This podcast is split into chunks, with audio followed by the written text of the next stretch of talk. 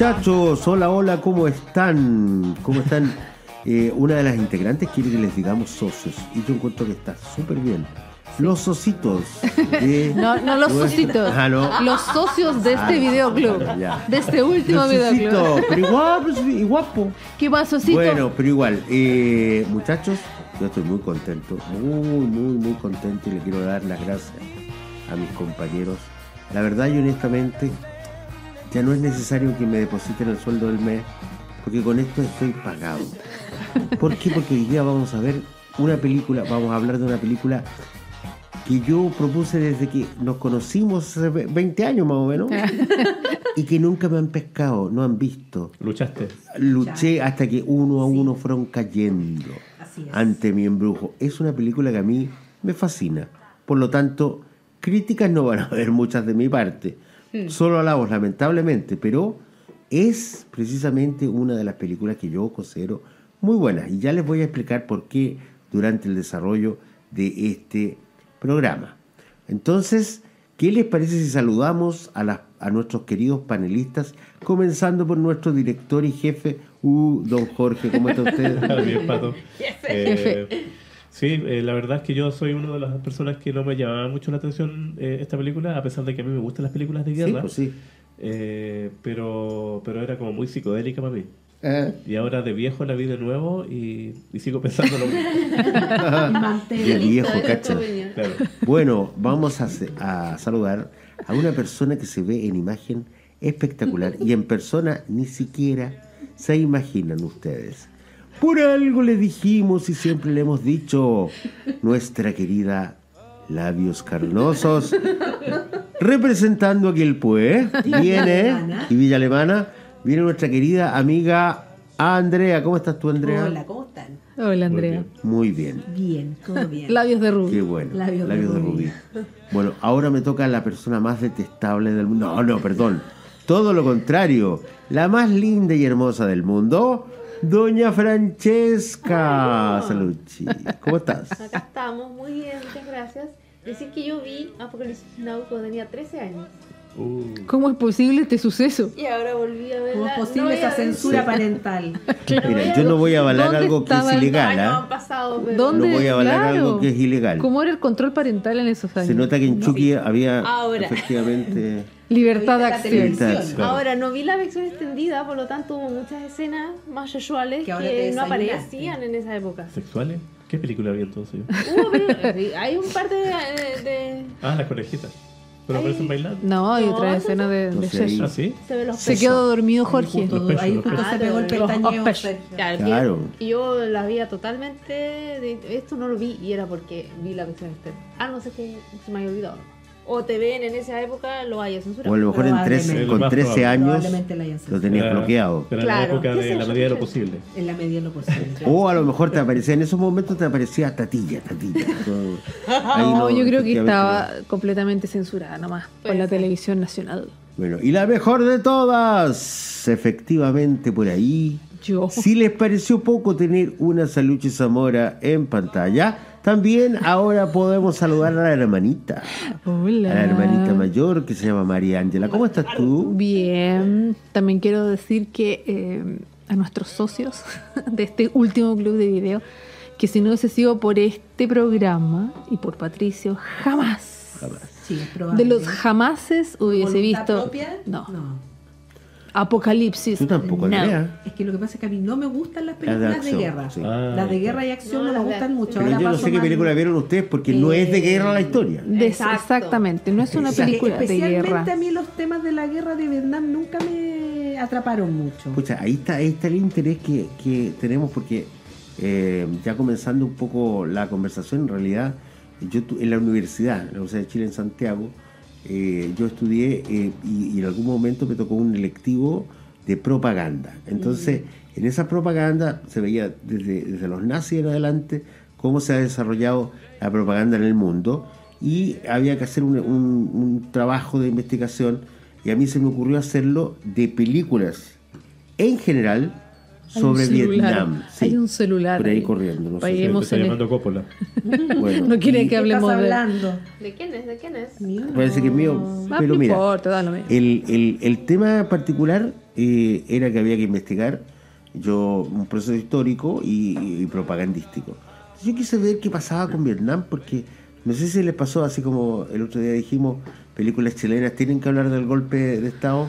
Bueno, aquí pe- eh, películas norteamericanas, miles hablan del... De, fue tan para ellos bochornoso eh, la guerra de muchos Vietnam. años, además. Claro, que, que fue muy doloroso.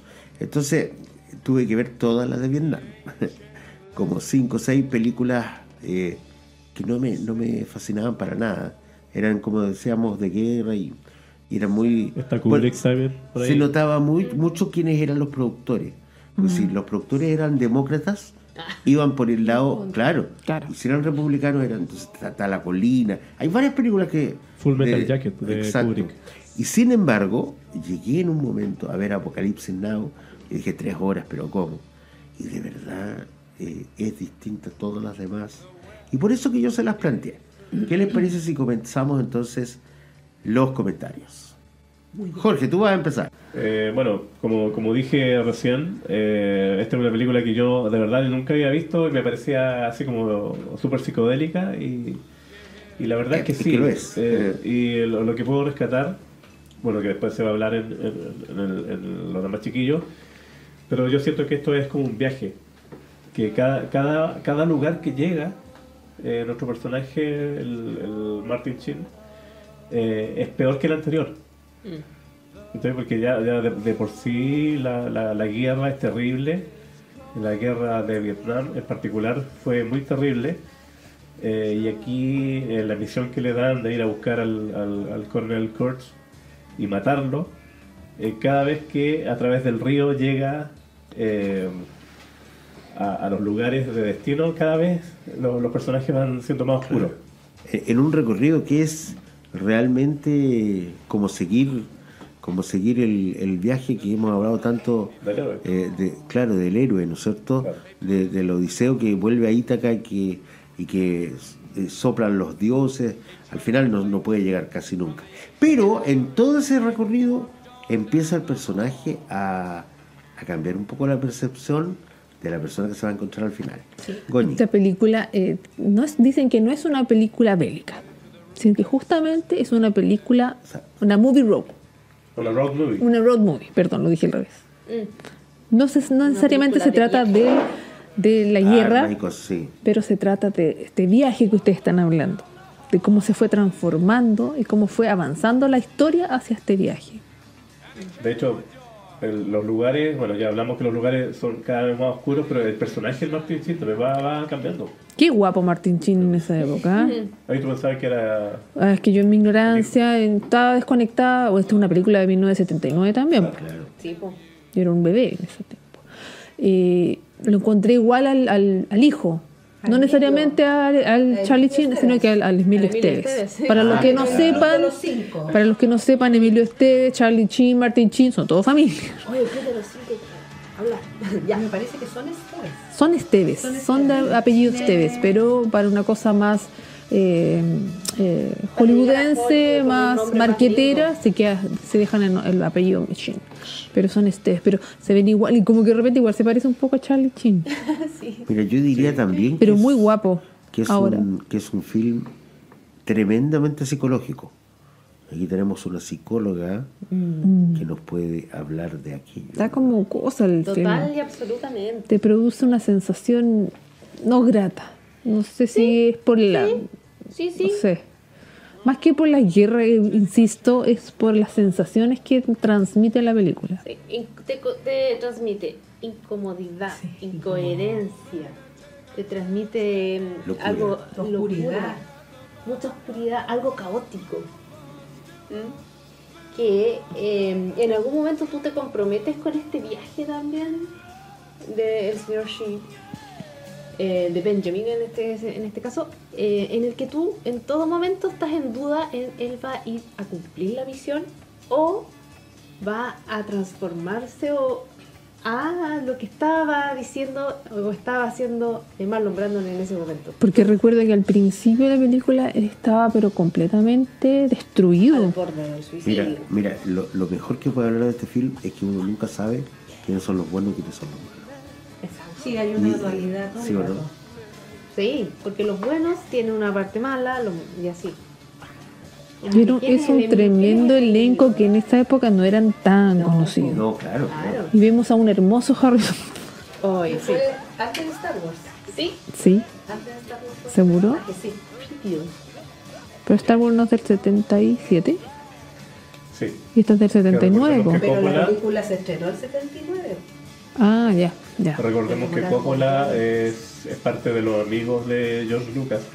Ellos tenían, tenían una productora. como el mismo curso. el Sí, y Claro. tenían una productora de cine independiente eh, a principios de los años 70 que se llama American Soul Troupe eh, y que hacían eh, películas independientes y ahí estaba Coppola, estaba eh, eh, Scorsese, estaba George Lucas y eh, muchas veces el eh, Coppola con George Lucas eh, hacían compartían eh, el- a los mismos actores para hacer casting entonces a, eh, a Harrison Ford como ocurrió en Star Wars después a Harrison Ford lo, lo trajeron para que leyera los, los, los diálogos con los actores que estaban haciendo el casting y después lo dejaron como Han Solo Sí. Claro. Oye, Lauren Fishburne en esta película tenía 15 años. Estaba chiquitito. 15 años. Y, y de hecho se, se dice por ahí que él mintió para la edad. No sé si eso será un mito o no. Porque tenía que, que ser mayores de, de edad o tener 17. Y, y él con 15 años hizo esta película. Y se ve irreconocible, ¿eh? sí. Sí. Sí. Fue antes del acné porque todavía no tenía las cicatrices.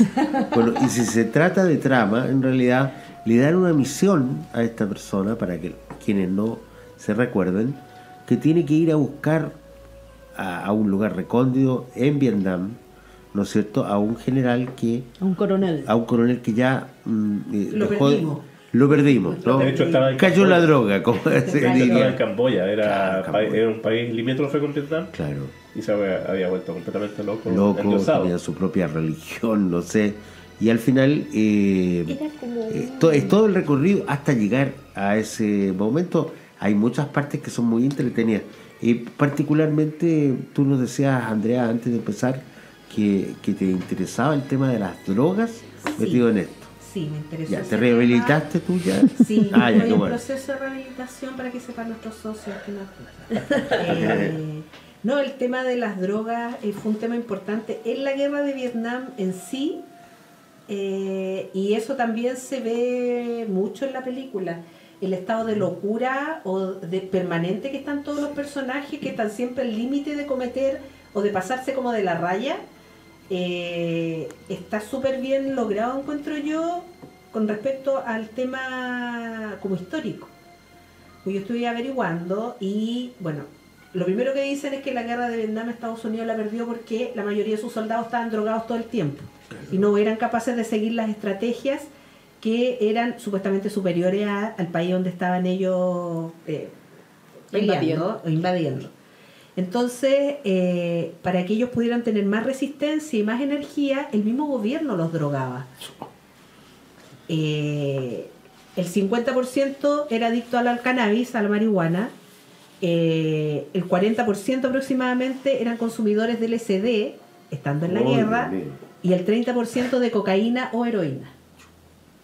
Entonces ahí podemos darnos cuenta y entender más por qué los personajes funcionan o, o actúan como actúan en la película. ¿Por qué el personaje de Marlon Brando, que es el del que se habla toda la película y aparece casi al final, eh, empezó a actuar como actuaba? Porque él era un, un militar ejemplar. El- lo que empieza a ver el personaje de, de Martin Chin mientras va a buscarlo Claro. empieza a leer el expediente y empieza a ver que el tipo era un mil- militar modelo. Sí. Y en un momento el tipo tuvo una acción donde dicen, no, ya este tipo se está arrancando con los tarros. Chaló. Se chaló, claro. Se chifló. eh, mandó a ejecutar a como a cinco, me parece cuatro o cinco, que él pensaba que eran espías. Jefes y jefes de los y jefe, otros. claro, y no pasó ningún conducto regular que tienen que pasar. Sabemos que el, el mundo militar y armado tienen ellos todo un conducto que tienen que pasar para llegar a... No pueden llegar y decir, mátame a estas personas sin nada, que fue lo que hizo él. Y, y aparte de eso, él como que se autoexilió y se fue a un pueblo donde tenía gente como su Mm. Ahí se convierte, lo iba a decir recién, se convierte como un poco en un jefe, eh, como una Espiritual. sexta, pero como una especie de sexta. Y pierde la cordura Secta. con secta, Una sexta, dijo. la secta. Y pierde un poco la cordura también eh, dentro de ese poder que te dan este especies de... No, recordemos que la guerra está eh, en Sí, hombre. la Convención de- de Ginebra, Exacto. eh, que no pueden haber ejecuciones. Claro. Sí, el tema al final también de, de la locura eh, es bien fuerte porque tú empezás a notar que, bueno, como pasa en la vida en realidad, cualquier persona que tenga un poco de poder se engolosina y Mira tú. actúa de mal. Eso puede pasar en una ventanilla donde tú tienes que ir a pagar algo y esa persona tiene más poder que tú por la información que te puede entregar, hasta un militar que está a cargo de un pelotón. Como el que surfeaba. Como el que, claro, como el personaje de Robert Duval, que en la primera parte donde Sí. llegan, donde el tipo Claro. arma, están, llegan a una playa, claro, cacha, este tipo que era un famoso surfista, y hace un... eh, Un operativo. Un operativo, Para están cayendo bombas y ya anda a surfear, y lo manda a surfear igual, y es como, ¿qué le pasa? Tía? Partimos de ahí en adelante con los Ahí personajes. los niveles de locura. empiezan los niveles de Porque por último, esa era una locura extraña, pero no le hacía mal a nadie, digamos. No, no pasaba a. O sea, igual debió haber preguntado. igual porque podría haber estaba ocupando. su hombre en esa- claro, en esa estaba ocupando recursos del Estado para el Además, Oye, y- además y- el, droga- y- el Estado te está drogando. Claro, y fíjate que y fíjate que esa persona, a mí lo que me gustó de ese personaje igual es que cuando atacaba con sus helicópteros eh, es como el, el acondicionamiento de Pavlov, ¿no? Les ponía a todos chanchos los parlantes, Ta, ta, les ponía dan, tan, tan, dan, dan, esa, entonces Valquiria. lo- lo- los vietnamitas cuando ya escuchaban esa música antes de que llegaran los helicópteros Se ya se asustaban o sea es una muy buena táctica, Táctica. o sea pero pero además es, es perverso Mm. Ahí lo que les ocurre a los personajes que todos llegan a la locura es lo que se llama la escisión de la mente de ante una situación tan estresante Sí. y una guerra tan sin sentido, porque por mucho que tú fueras coronel, capitán, lo que sea, también estaban en- dentro de esta guerra que no tenía sentido estar ahí. Entonces, para, para no mo- morir, para no eh, pasarlo tan mal, separamos nuestra mente y nos empezamos a hacer locos. Nos empezamos a volver locos y ponemos esta música estridente para atacar.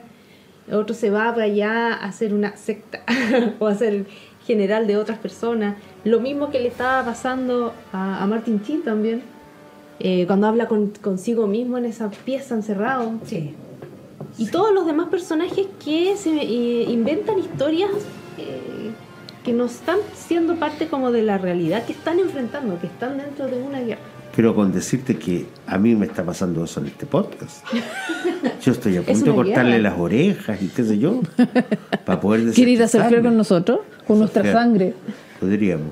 Pero fíjate que eh, la situación se va como ustedes eh, eh, lo dicen muy bien.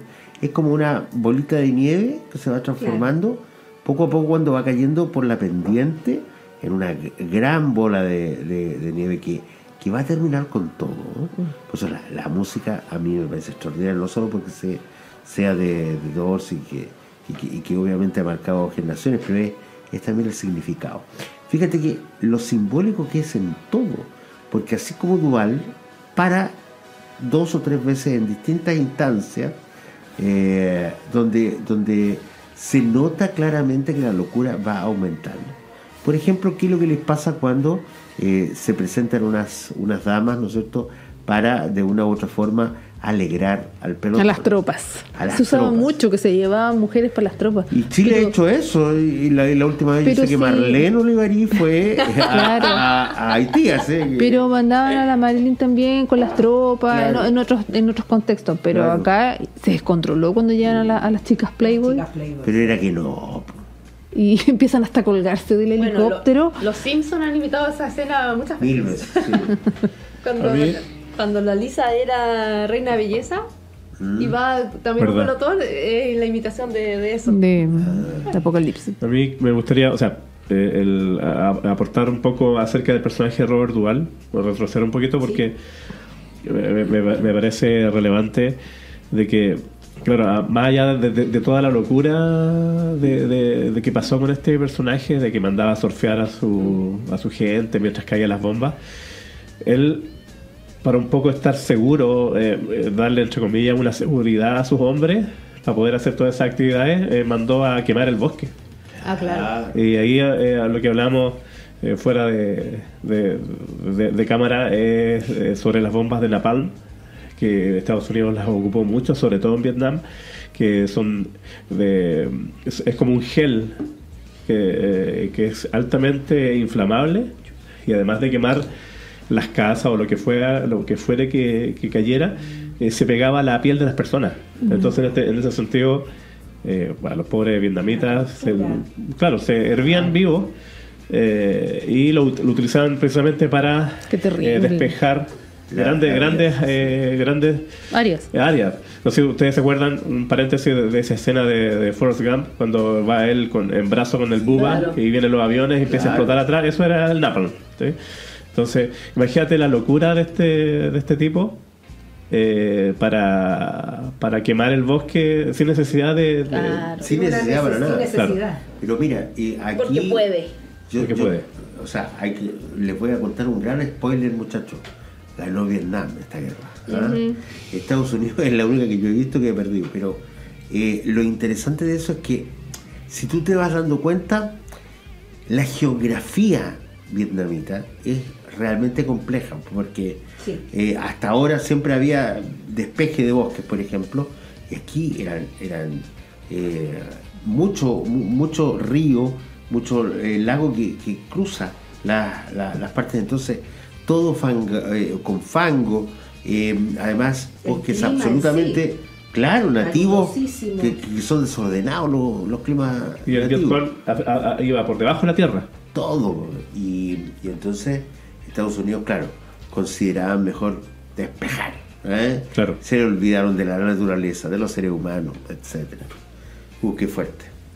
Bueno, ya yéndose a meter allá, ya se habían olvidado, creo yo. Sí, no, claro. Sinceramente no tenían nada que ir a hacer meterse allá, pero Nada. Luchar contra el sabemos que comunismo. ellos, así es. Eso es.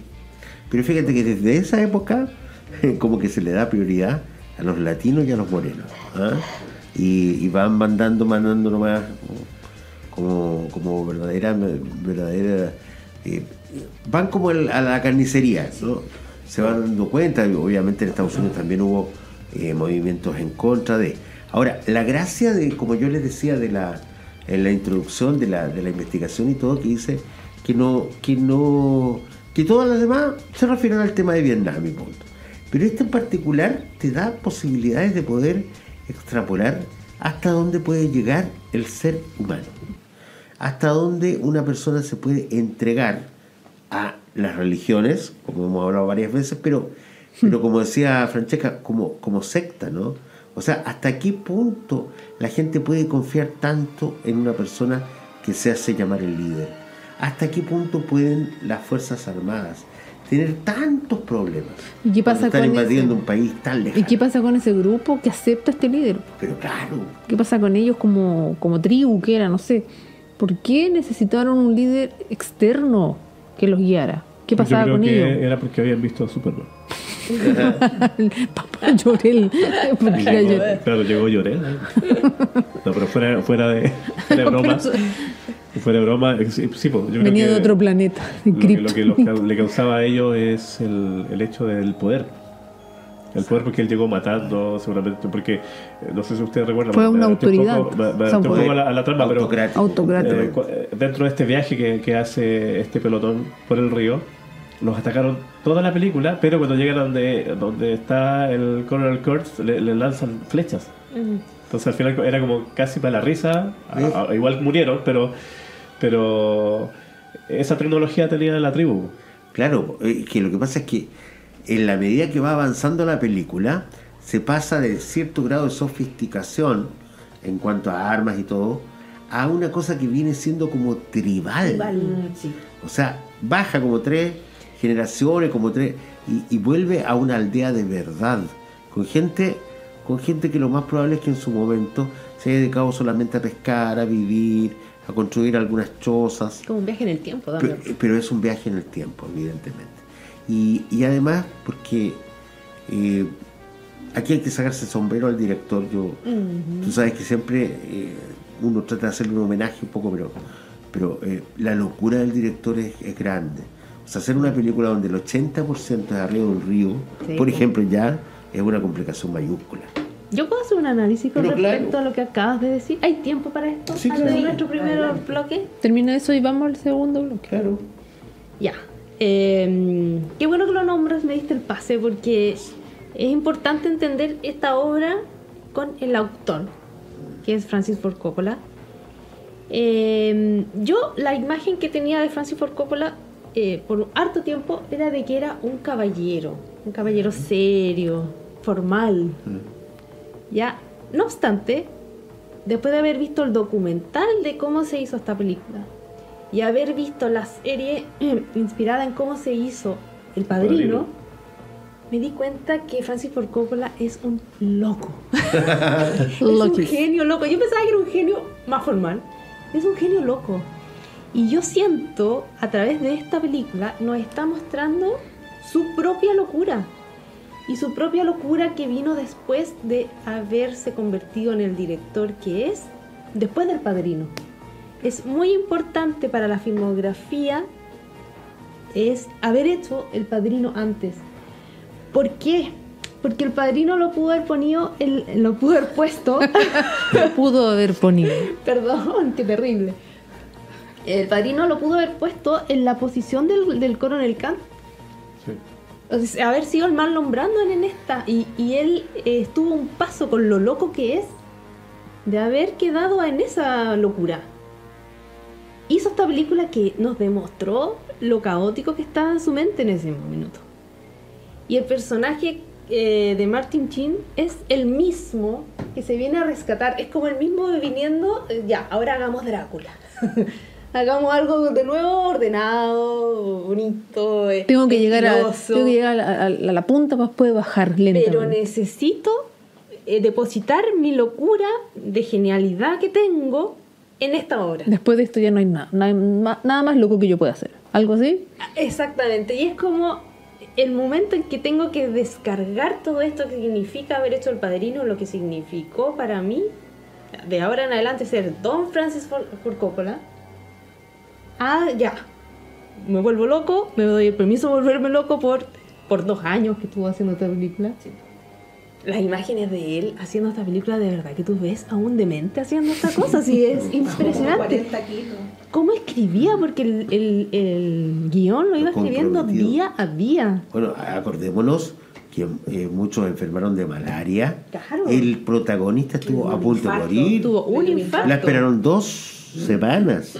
Eh, pararon todas las grabaciones de él Hubo y, y él aparece casi en todas. Ocuparon a su hermano, sí. Claro. Ocuparon a su hermano para algunas tomas, ya cuando tenían que hacerle primeros planos, ya cuando él volvió, pero varios amplios ocuparon a su hermano. Y además el, se- el, el señor Ma- Marlon Brando que tampoco aportaba, po. llegó sin saberse nada. Llegó con 40 kilos menos, o más. Llegó con 40 kilos más cuando el personaje tenía que ser delgado porque estaba ahí en Y la no estaba ni ahí. Imagina cuando hace la escena de Jeremías Springfield, que de lejos Sí, uno y claro. de cerca otro. Claro. No, y al final el tema de la locura de Coppola fue desde arriesgar su patrimonio monetario. Bueno, Entregó todo lo que había entregó ganado en el padrino. tenía. Sí. Todo lo que había ganado. con todo. Entre medio hubo un tifón Sí. que destruyó toda la, la escenografía, equipo. Entonces ya con eso se demoraron no sé cuántos meses más. Lo que le pagan a una malumbrando también. Además, eh, y al final tuvo como dos años de postproducción la película para estrenarla.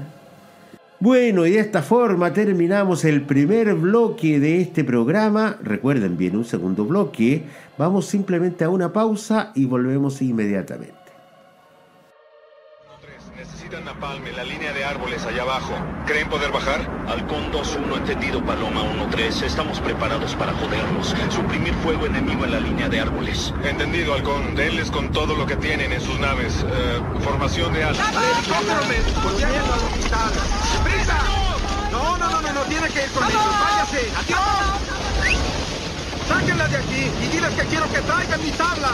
Victus 6, este es Paloma 1-3. Los Jets llegarán en unos 30 segundos. Alerte a sus hombres allá abajo. Esta será una gran explosión. No te preocupes. Queremos este lugar en un santiaménico. No te preocupes. Dame ese pantalón. Es de la caballería, un regalo de nuestra parte. Muéstrame cómo haces lo tuyo. Allá afuera, ¿de acuerdo?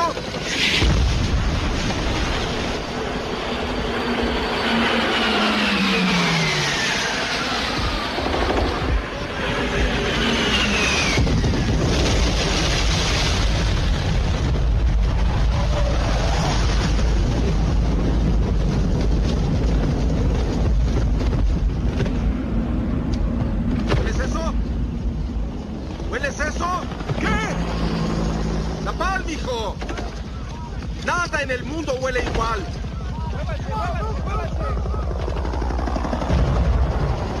Me encanta el olor del napalm en la mañana. Una vez bombardeamos una colina durante 12 horas. Cuando todo acabó la subí. No encontramos ninguno, ni un maldito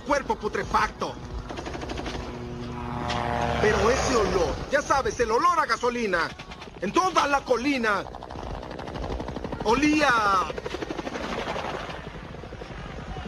Victoria. Ya socios, socios, no del Socitos. T-Club. Ah, ojo. Socios. Ay, no tenemos, No tenemos tenemos restricciones comerciales.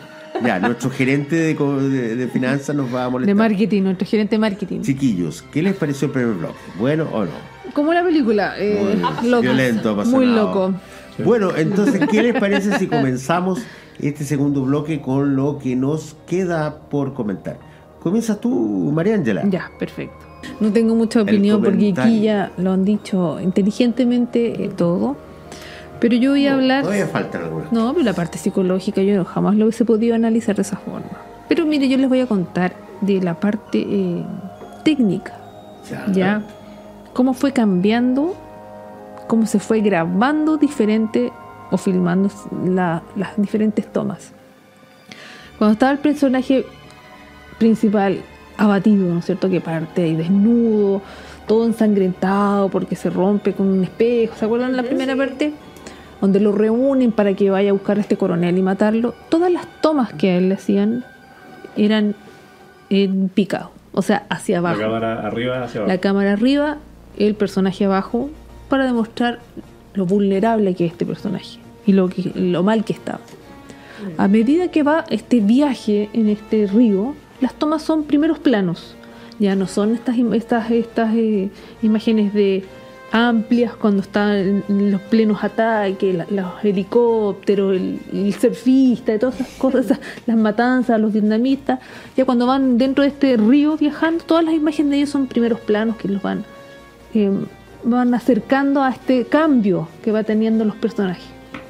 Perdón, me un poco. Y cuando ya llega a esta locura, a esta tribu, ya las, las tomas también son distintas. Son ahora en. Contrapicado. Porque él ya va teniendo otra importancia. Entonces la cámara ahora, para lo que no sabe lo que es un contrapicado, la cámara va hacia abajo, Está abajo. está abajo y el personaje está arriba. Entonces se ve un personaje mucho más importante, mucho más Poderoso. poderoso, tiene otra actitud. Y los colores de, la- de las escenas también van distintos. Partimos con un color más sepia, más desteñido, por decirlo así. Cuando llega, y mira Jorge con cara No, de risa, estoy ¿estoy bien. ¿Estoy bien? Ya. Eh, cuando va viajando también las tomas, como dijo, eran, son más cortas, los colores también van cambiando, una cosa, un aspecto más oscuro, pero cuando llegan a esta tribu es mucho contraste. Los verdes son verdes, fíjense, los cafés, los, los Rojo, amarillo. Claro, son su- súper fuerte el contraste. Entonces también nos va contando a través de los colores.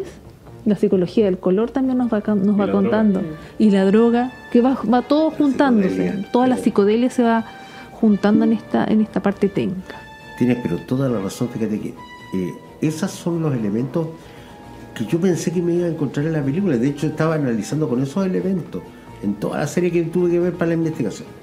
Pero al final agarré todo eso y lo tiré para el lado porque me quedé con la historia. Ah. O sea, la historia, cómo pudo haber llegado, si es que ocurrió, yo de más pienso que sí, porque Estados Unidos guarda como 50 años las cosas y las revela, pero hasta dónde puede llegar la locura. Y más encima, que en esa guerra era tan ilógico todo lo que estaba ocurriendo, que hasta se veía como normal que alguien se volviera loco. Y que ahora en estos momentos sería muy poco probable que si Estados Unidos trata de invadir algún país árabe, por ejemplo, alguien se quede ahí en una petrolera eh, y sea, no, ya, ya, ya no, ya no Y ocurriría. recordar lo que pasaba con los, con los veteranos. Uy, sí. Eh, como volvían locos. Sí. Y fueron abandonados por el, no, por el total. Estado Todavía. hasta el día de hoy.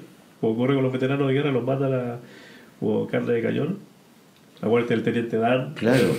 Y otros que son, y otros Dan. que son que son muy bien tratados de otras Seymour. Skinner.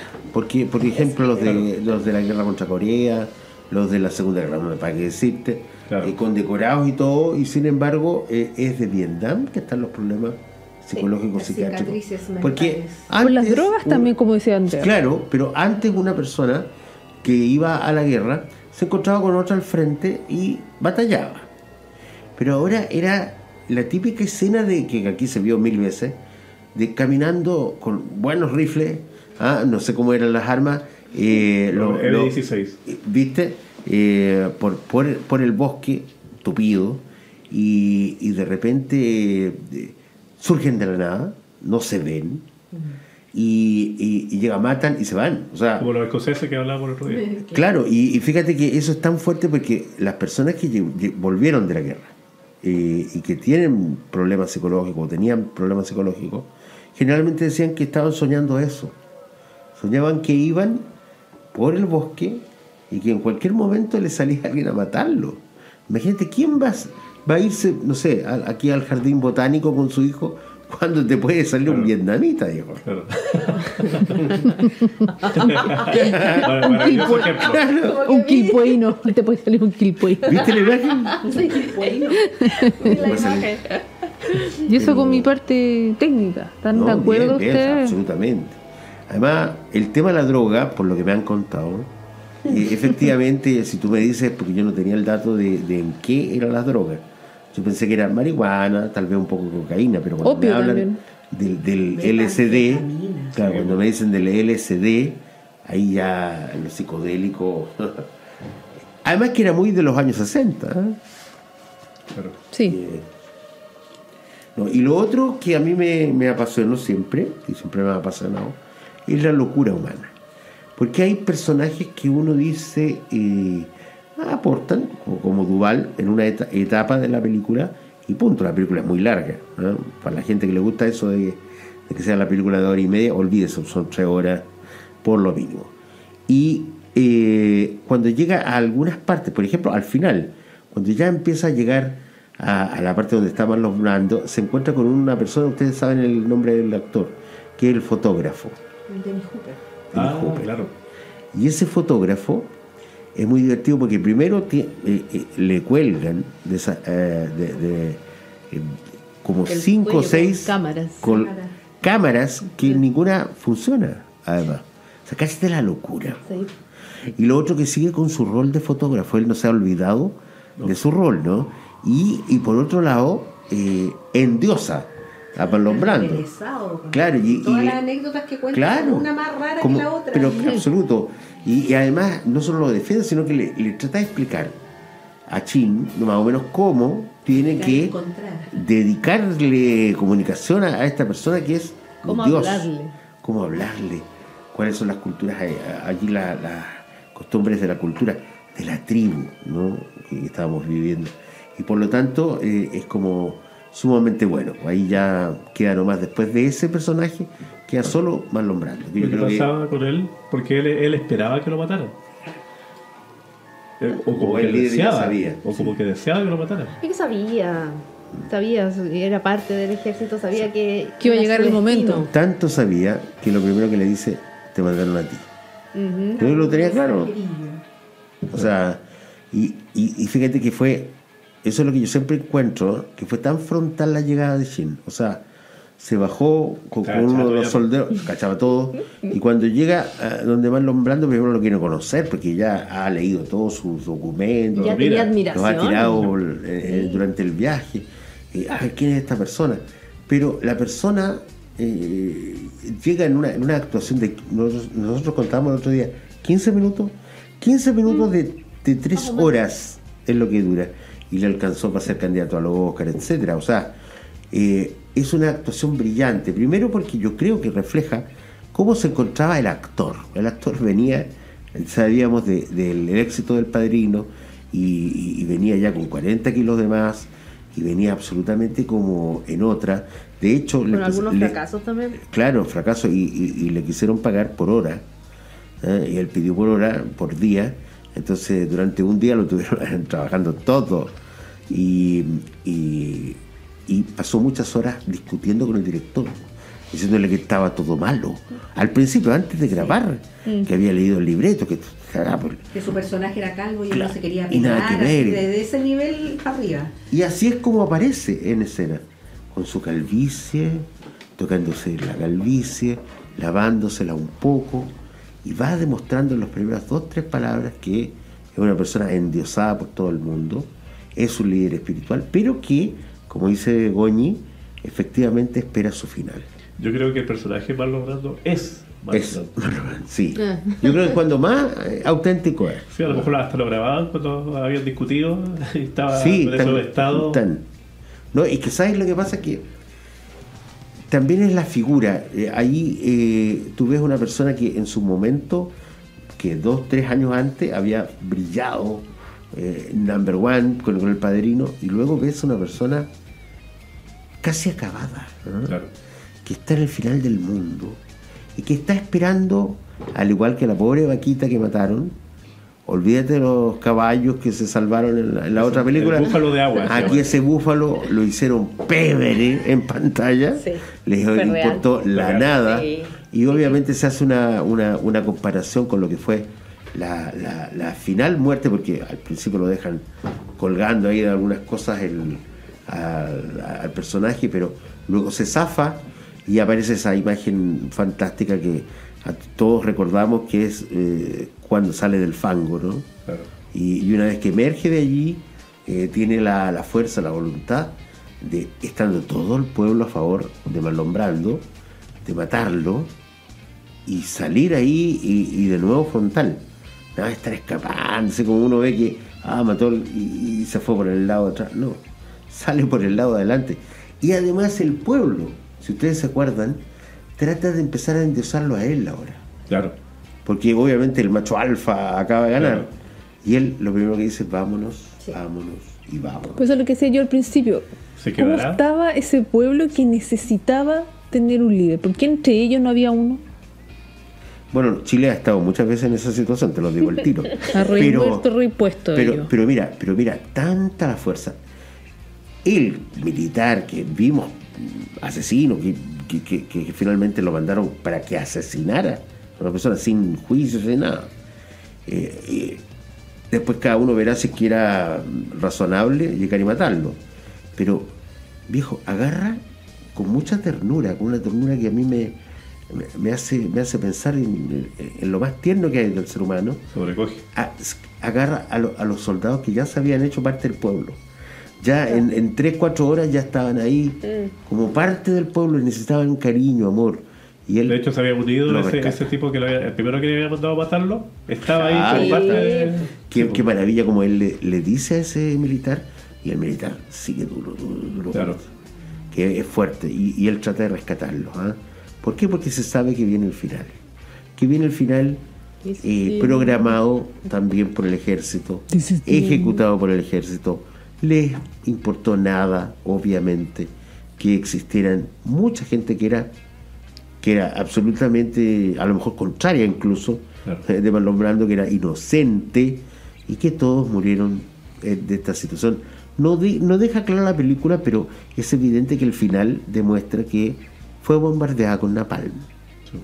Y, y ese bombardeo significó tener bien las coordenadas y mandar un ataque masivo para terminar con toda esa locura.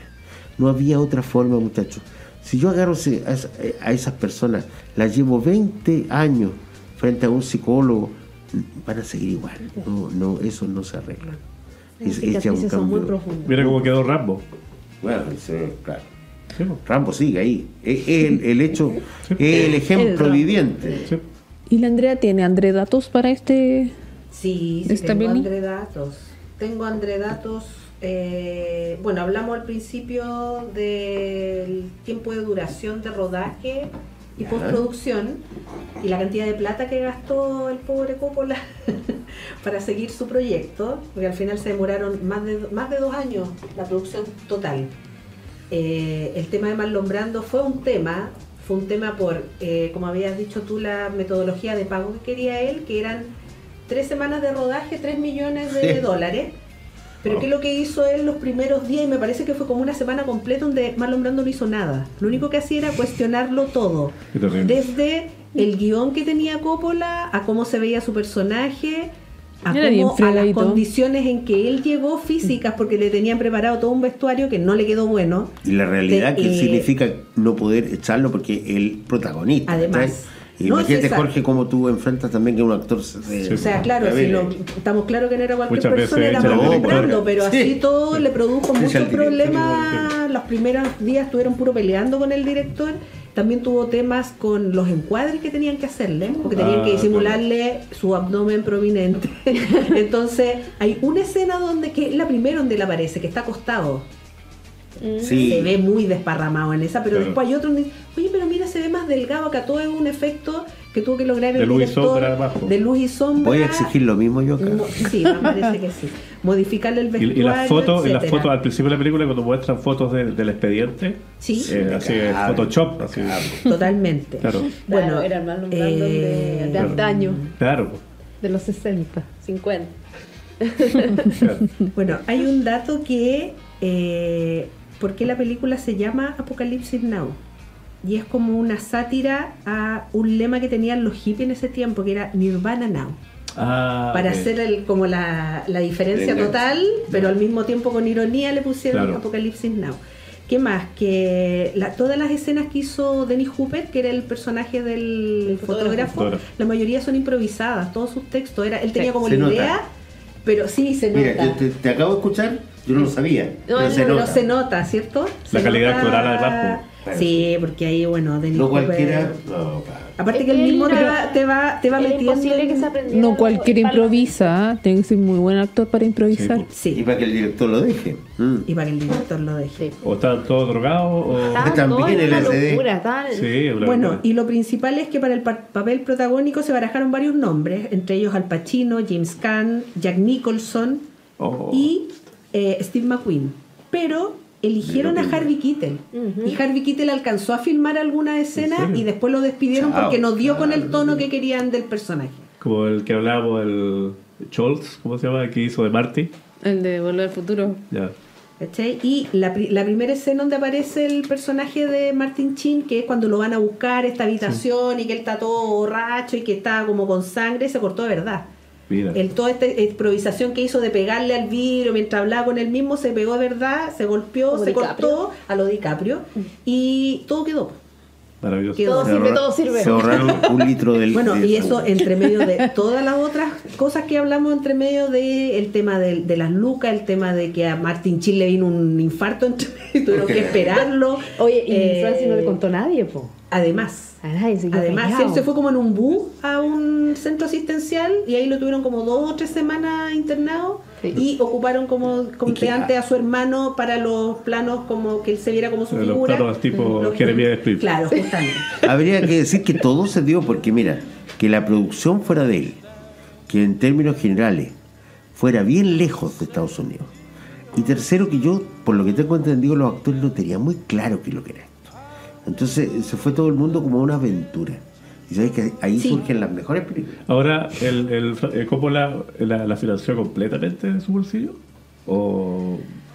o me imagino O sea, que- no El, adicional tuvo que ponerlo todo él. Sí, pues. Sí. Yo creo todo el que. adicional lo puso él. Yo creo que a él le dieron todas las pasadas. casa. Sí, pues. Me imagino. Hipotecó su casa, Yo haría lo mismo. Eh, después de, Bueno, de- de la excelente. Acordémonos que aquí en Valparaíso el doctor Aldo Francia Sí, hipotecó absolutamente su casa y la dejó en prenda para, para poder grabar Valparaíso mi amor. Es, Imagínate. es parte de la historia. de lo- Yo, directo. yo cuando escuché la- el análisis fantástico de la, de la Francesca, eh, claro, a mí me hizo sentido porque yo pienso eh, cómo la eh, con, el, con el padrino ganó todo. Eh, y, y yo creo que le dieron, le dieron la oportunidad de hacer una película que quisiera. La película más personal. Claro, De más. claro. Yo creo que por ahí va también porque los estudios no, no pierden. Jamás. Claro que no. Entonces, por lo menos de mi parte, recomendable la película. ¿Alguien de ustedes se interesó ahora que lo vieron de nuevo? No. Pero vean el documental. esta película, Vean el documental, porque les va, a Vean el hacer- documental. les va a dar mucha coherencia de muchas cosas de la Sí. película. A mí me recordó Pelotón. Yo no he visto pelotón.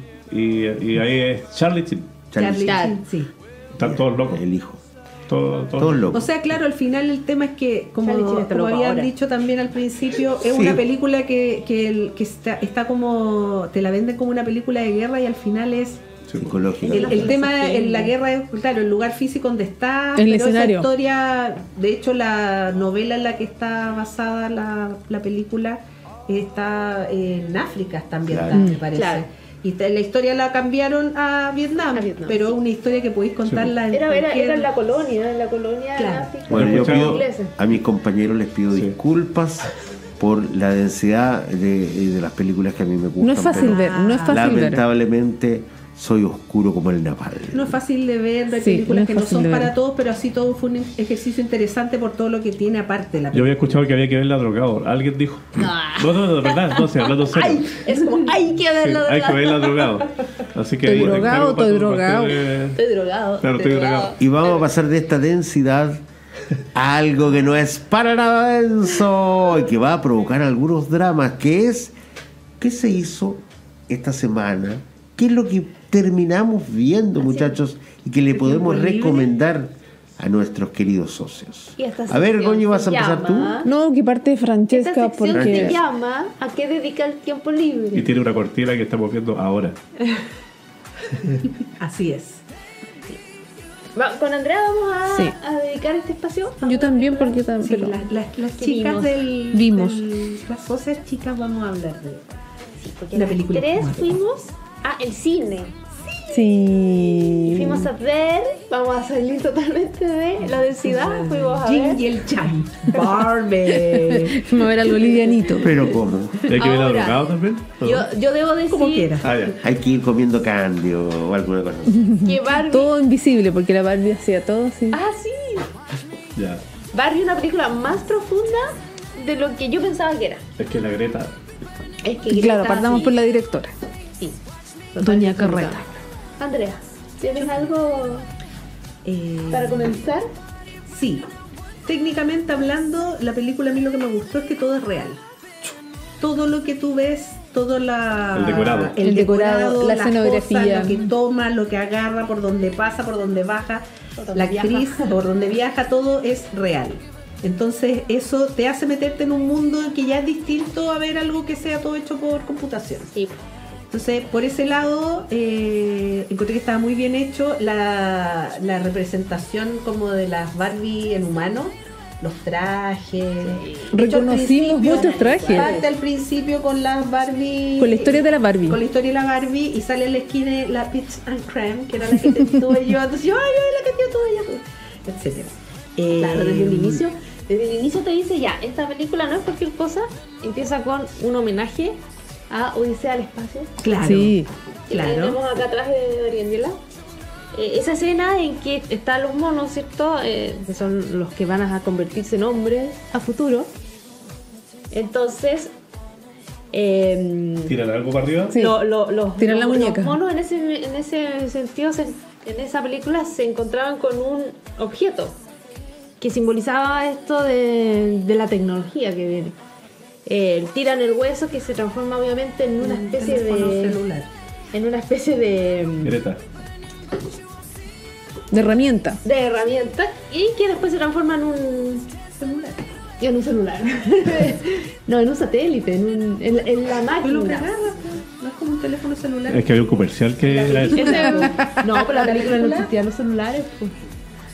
No es la El efecto Mandela. Bueno, no importa, no importa. Ah, sí, porque lo que decís tú era un comercial. Era un comercial. Sí, no, se transforma en la ma- en la Oye, pero yo les pido que profundicemos un poco porque yo Es que- eh, le he escuchado 10 minutos hablar de las muñecas y yo lo que quiero saber es qué problema puede tener una muñeca y cómo va a ser una película, por favor. Ya, no me distraigan más porque de verdad que no he podido hilar la idea. El tema es que así como, como los hombres, los mo- monos en ese sentido, los primates se encuentran con esto y logran hacer eh, la tecnología. Lo mismo pasa con las mujeres cuando se enfrentaron con la primera muñeca Barbie. La, muñeca Barbie fue la primera que les dijo a, a las niñas, jueguen a las muñecas, pero no jueguen a ser mamás. Porque anterior a eso todas las muñecas eran bebés. Claro. Esas eran las muñecas con las que jugaban las niñas anterior a Barbie. Es lo que No pasó con el Tracy Malibu. Claro. Maravillosamente. Ay, no Entonces, esa representación de verte a ti como, como- no como una guagua, Como mujer. tú sino claro, como, una mujer. que hace cosas, que, Que tiene profesiones, que tiene un auto, que que, hace lo que tiene quiera. profesiones. Y, y de eso se trata Barbieland, que es exitosa, que no depende del hombre. donde todas las mujeres son las que tienen poder. Claro. Ya, todas las mujeres son la presidenta, La presidenta. la doctora, ¿ya? y los Ken son totalmente accesorios. Es solo un Ken, como dice el... Y de repente le preguntaba así, ¿y quién dónde duerme? No sé, porque eso no es importante. claro. que uno cuando chica jugaba y cuando se iban a acostar a, a la noche tú ponías a la Barbie en la, en la casita y al Ken lo olvidaba en cualquier parte. Eso Ni ellas sabían dónde ellos. estaba quién, Ah, dónde duerme quién, dónde duermen los quién. No sé, y no importa. No Y no importa. importa, porque no Esa sátira existe. muy divertida, está bien hecha. Sí, Esa sátira sí, está, está muy bien, esto está muy bien contado. eh, porque se, se, se ve incluso hasta medio ridículo, pero eh, si nos ponemos a analizar el patriarcado, porque la palabra patriarcado de verdad que sale mucho en la película, o sea, hay algunas críticas respecto a eso. Eh, demostrar que el patriarcado igual es ridículo. porque, Porque lo ridiculizan de la peor manera, siento yo, cuando quien va al mundo real y se da cuenta que el mundo real está mandado por los hombres. Entonces él llega con todas estas ideas, se devuelve a Barbieland y le dice a los hombres, mira, los hombres somos allá y los representa a través de caballos. O sea, como que el vaquero es el, único hombre que pueda existir, que el único hombre que, es válido dentro de, de su mundo de fantasía. Ujú. Me dio ganas de verla, fíjate. Sí, Pero es divertida, Sin sí es divertida. que cuando Barbie va al mundo real y va a Mattel, eh, empieza a buscar a la directora de Mattel. Claro. Y, estoy- y la mesa directiva son ocho hombres. Ah, claro, ya. Con corbata rosada, pero igual, todos ¿Dónde hombres. está la directora? ¿Dónde está la gerente de Mattel? Y todos como, No, no hay. no hay. Y tomando decisiones desde, desde una cúspide a todas las, las- las decisiones de Barbie. Que la caja de la Barbie tenía que volver a la caja de la Barbie. Que esa era como la solución. Volverla a la caja de la Barbie para que vuelva a ser una Barbie. Para que, claro. A ver, muchachos, yo, ustedes saben, nunca tuve muñeca y menos muñeca tan cara. ¿ah? Era pobre, por lo tanto, lo más pro- por lo tanto, yo a lo más pepa, ¿no? pero eh, el La asunto pepona. concreto es Pepona. Pepona. a, a la pepona. Eh, Ni siquiera sé eso. Es que la mía era más chica, porque, Ah, bueno, y, y- y lo- yo lo que me pregunto algo que siempre me dijeron, que, que este famoso muchacho, ¿Quién? el, el- el- el personaje, ¿Quién? Barbie Ken, No quién. no quién, Ken, ¿Quién? ¿Quién? ¿Quién? El ¿Quién? ¿Quién? efectivamente, ¿Quién? eh, ¿Quién? ¿Quién? Ken, si tú le sacas toda la ropita, Ken no tiene sexo. Claro. Ah. Entonces aquí tampoco. tampoco. Tampoco. Tampoco. Y lo hablan, lo ¿Y cómo- hablan. ¿Y cómo tienen hijos? Es que no tienen No hijos, tienen pues, de hijos hecho, porque la, la es un Barbie mundo de fantasía, la Barbie embarazada, Ah, ¿sí? porque dentro del mundo de Barbie vivían todas las Barbies descontinuadas también. Y Y dentro de estaba- esa estaba embarazada porque no tenía sentido. tuvo Y, los- y los niños, porque yo he visto las muñecas que tienen. Sí, pero esta Barbie demuestra como que es eso nomás y está descontinuada. Nunca más hablo de la Barbie embarazada porque no tenía sentido. ¿Y aparece la Barbie africana? O, o sea, Sí, la ¿De presidenta. tez eh, oscura? Sí, Sí, sí, esa es la presidenta más encima de Barbie Land. Y están las Barbies eh, renegadas que viven como en un monte, que son las Barbies que son rayadas. Hay- Salió una Barbie que era como la Barbie loca, no sé, no me No, la, la Barbie como maltratada, que la, la hace la, la Kate Mc- McKinnon. Claro. Y yo estaba la, amo. la Barbie Apocalipsis Now. Que es una Barbie. no, menos. La Barbie drogada. Que es una Barbie rayada, con el pelo parado, con pelo de colores, que es elástica, porque Claro. esas Barbies que la- las niñas abrían los pies y, y la representa súper bien, pero es la, Bar- la Barbie aislada. Pero ustedes no- como, como niñas todavía, ¿se sintieron bien de ver la película? Porque a mí me han Sí. contado que es más que una película Sí. de Barbie. Sí. Sí. Era, Mira. era finalmente algo bien serio. Sí, Tiene- sí, de todas Barbie maneras. tiene muchos chistes, chistes, chistes a cada rato. Que lo que hace eh, no es ridiculizar a los hombres, por favor, no lo tomen así. Lo que hace es demostrar a través de chistes, porque si no sería algo muy denso, eh, cosas que ustedes los hombres hacen con nosotras y que a nosotras nos hacen sentir mal. Voy a tomar el chiste porque tiene que ver con nuestro programa. El chiste del padrino es un gran momento, un gran chiste de la película. En donde las Barbie en un momento tienen que hacer como que a los eh, lo están adorando. Eh, y una Barbie se acerca con quien y le dice, oh, ¿quién? Por favor, explícame el padrino. ¿Ya? ¿Qué es? Yo por lo menos, que eh, me gusta bastante el cine, por, por eso estoy acá. También le quiero preguntar a, a- a mi amiga Andrea, eh, ¿cómo se enfrenta un hombre cuando tú sabes que te gusta el cine? Y efectivamente Se van a la vieja confiable. se van a al tiro. Es como, ah, te gusta el cine, chuta. No puedo, no, obviamente no puede haber una persona, mujer, que se va. ¿Y de qué te hablan? Del padre. El padrino. sí. O te ponen en duda que tú la hayas visto, te ponen en duda que te guste. Es como, ah, es lo que pasa en la música también. Si hay una la mujer que dice que le gusta el rock de repente pesado o alguna banda, ya, pero a ver, pero nómbrate un Sí. disco como que tenés que estar todo el rato Claro. eh, dando eh, indicios de que tú sabes. Yo he Tien- escuchado- Tenés que demostrar que sabes. demuestra. Con eso, con eso no de la música yo he escuchado una cuestión súper eh, fuera de lugar que siempre dice que, por ejemplo, el rock pesado le gusta a las guatonas lesbianas, por ejemplo. Claro, Que eso es una, una Una imbecilidad. caricatura, Por eso te digo. imbecilidad, Sí, sí. pues. Entonces soy guatona lesbiana yo. Porque Sí. me gusta. de- Ahora, ahora personas, los, los hombres más de esta época eh, están con, eh, te hacen esa pregunta al padrino con las películas de Nolan. Claro. Como así, a ver, nómbrame cinco películas de Nolan. Y ahora dirían, ¿has visto Apocalipsis Now? Bueno, supongo, ¿La que la, entendiste? supongo que ¿La la crítica. No entendiste nada. Supongo que la crítica eh, de Francesca no es nada personal. No es nada ¿Qué le personal. sacaría Bueno, yo? Nunca hay que tomarse nada personal. Ya, entonces al final. ¿Qué le, qué le sacarían a? Eso. Yo le sacaría ¿Qué? Ok. La canción. la- mucho baile. A mí Dios, me es encanta bailar. eso, ah, mira. Mira, a mí sí. me encanta eso. había, no, pero es que habían bailes. Había uno que se alargó un poquito. Ese, el, el del quién más encima, porque el de la Barbie era maravilloso con la era música con la música de Dua Lipa, Bueno, O sea, era pero igual tiene su sentido. pero fome. Pero Es como eh, que se alargó un como poco. se alarga un poco, deberían haberlo hecho un poquito más corto. Ya, y el final, siento que a dónde va la, la Barbie al final no sé. a la Ay, casa a mí, me, a mí me anciano. encantó. No, encuentro irreal. No, es que, a ver, ¿Que le creció acaso le salió? sí, po. Por si ella, lo que pasa es que la Barbie elige no ser Barbie. Ah, ¿Cómo? ¿Ser hombre? yo lo hubiese No, no, matado. no, no ser Barbie. Ah, ¿Y qué significa una Barbie eso? fantástica. ¿Qué Como le creció, o sea, Sí, yo pensé. es que le, No, le sale, le ¿qué sale significa la flor, no la ser flor. Ah. le sale la flor. La. No ser. Barbie, ser mujer. Y las mujeres obviamente tienen órganos reproductores. la- Depende, Y depende. depende, porque si tú no te sientes este mujer, puedes cambiar de género. Ya bueno, pero en este sen- en este caso Barbie se sentía mujer y fue al gine. Ay, pero lo decimos. No, Bueno, ya sí, lo. Eh, A esta Ah. O altura. sea, yo jamás voy a ir a ver esa película. te- No, pero, pero que también tiene que ver con los derechos de una mujer, po. O sea, porque la Barbie, Sí. la Barbie Ah. estaba en Barbie Land tenía todo esto de la de las casitas, de la la la la la. Eh, porque nosotras en el mundo real se lo permitimos así, pues sí, las Barbies son Barbie, funciona su mundo en el sentido en que las niñas juegan a las Barbies.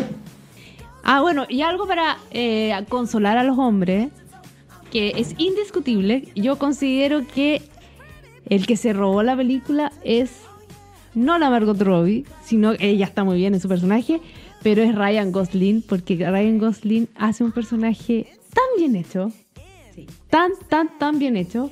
No cae en lo ridículo, no cae en lo sobreactuado, no cae en lo caricaturesco. Utiliza un humor tan bien puesto, sus caras, sus expresiones. Yo creo que le voy a dar aplausos a Ryan pack. Gosling. Su six pack Y también. provoca harta risa también. Mojo, ¿cómo era, cómo era la casa de quién? Con, con sus casas, con, su- con sus caras, con sus, Con sus gestos. caras, todo. Mojo Dojo Casa House. Esa era su, su casa de con caballos y con vaqueros y con cerveza y con todo lo que tenía No, que ver con el hombre. O sea, la elección de él.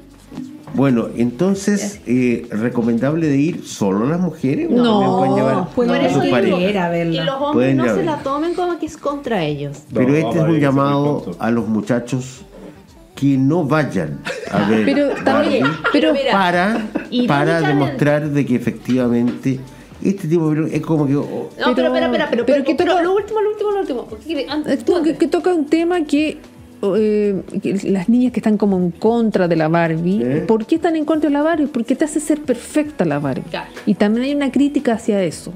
Que tú, la, la Barbie es hermosa, con un bonito cuerpo, con un bonito pelo, Lo con tiene todo, lo que lo tiene contenta. todo. Claro, pero si Entonces- esto tú lo extrapola a la vida de las Real. mujeres, hay un discurso muy bonito que da un personaje donde habla de cómo las mujeres tienen que ser lo mejor, pero tampoco tenéis que ser lo mejor. O sea, tienes que ser bonita y flaca, pero no tan flaca para que el resto te diga, ¡ay, que estás muy no flaca". anoréxica. Ah, No, y- no, ni siquiera es eso, es que tú no hagas sentir mal al resto Claro. por cómo tú te ves. y Ahora- así con eso va a todos los otros temas, pues, al tema Claro. intelectual, a Sí. tus gustos. Ahora hay como mitos de la película que eh, el momento que llega Barbie donde, al- donde estas niñas humanas son en la competencia de la Barbie, son las Brands. O Bratz, no recuerdo. Bratz. Las Bratz. Y están representadas cada una en esas muñecas. Hoy no había. No, es que lo vi en, lo vi en un, docu- en un- un- ¿Cómo se hace? Un behind the scenes. Tienes toda la razón. Que estas cuatro niñas son como las que. La competencia directa de Barbie, pero representan otro tipo de muñeca. Sí, que son más rebeldes. Bueno, muchachas, vamos finalizando. Jorge, muchas gracias por no haber ido a ver Barbie. Ah, Barbie. yo quiero verla. Ah, la quieres ver. La Oye, no, va a llegar a HBO pronto. Oye, pero. Pero yo lo, lo que les digo es que por favor, por favor, No voy a hacer ningún llamado a que no vayan a verla, pero entiendan que uno de repente se resta porque ni siquiera tuvo a- a esos niños. Yo me imagino a la gente pobre que nunca tuvo una Barbie que va a ir a ver la película. Pero te puede interesar, no necesariamente porque tuviste la muñeca. No. Te puede No. interesar como historia nomás. Todo, Bueno, veo que esta semana la perdieron completamente. Ah, mi muñeca me, va, me, Me habló, habló, me muñeca dijo me habló. cosas. Y no alcanzamos más por tiempo, así que vamos a tener Se que. nos acabó el tiempo. Gracias a pero- Dios. Gracias a Dios. Gracias a la Barbie. Miren, yo quisiera que esto siguiera dos, tres horas más, Para Como hubiera la- horas esta. pero acaba de empezar This is the End. Tan, tan, tan. Comienza efectivamente el final, muchachos. O como decía muy bien Homero en Los Simpsons, este es el final. Ojalá que YouTube no nos quite los audios, porque estamos ocupando la, la, la banda sonora de la película, que es espectacular. Mira, hasta que dure, como un amigo Hasta decía su papá, aprovechar y disfrutar el momento, el, lo que dure aquello. Ponemos la versión karaoke, si nadie nos quita ningún derecho. Muchachos, entonces muchas gracias María Ángela, saludos. Gracias por saludos, la invitación. Francesca. Muchas gracias. No, usted es panelista. Para la invitación de esta película. Ah, muy bien, gracias. Andrea, Muchas espero gracias que también. a partir de ahora te guste el napalm. y Jorge, Gracias, Pato. tendríamos que ver las armas que, que utilizan estos muchachos. ¿no? Sí, eh, me gustó. Ahora, después de esta conversa, como que vi de otra forma distinta la película. Claro y, y Y el sigo pensando igual. siempre es interesante. Sigo pensando Sigo igual. pensando igual. Bueno, y yo me despido nuevamente hablando de este Oye. gran protagonista del final de la película, que es el que me- más me gusta, Don Marlon Brando. Y que tenemos también aquí la ficha de Apocalipsis Now. Si la Andrea saca todos sus 20 kilos de pelo, efectivamente la podemos ver. Oye, ¿y hacemos un spoiler de la próxima No, semana? ¿para qué nos Vamos a- Latinoamérica.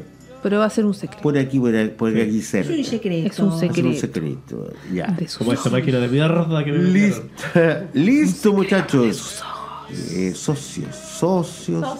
de nuestro querido club. Último. Que no es el de The Club. Último. Lo vuelvo a decir. Último. Socios. Y por lo tanto, muchachos, perdón por este programa. Es, es uno de los que me gustaba a mí. Sé que repudian estos, estos temas dolorosos, pero bueno, vamos que la vida no es solo risas. Jaja. Muchas gracias, nos vemos. Chao, chao.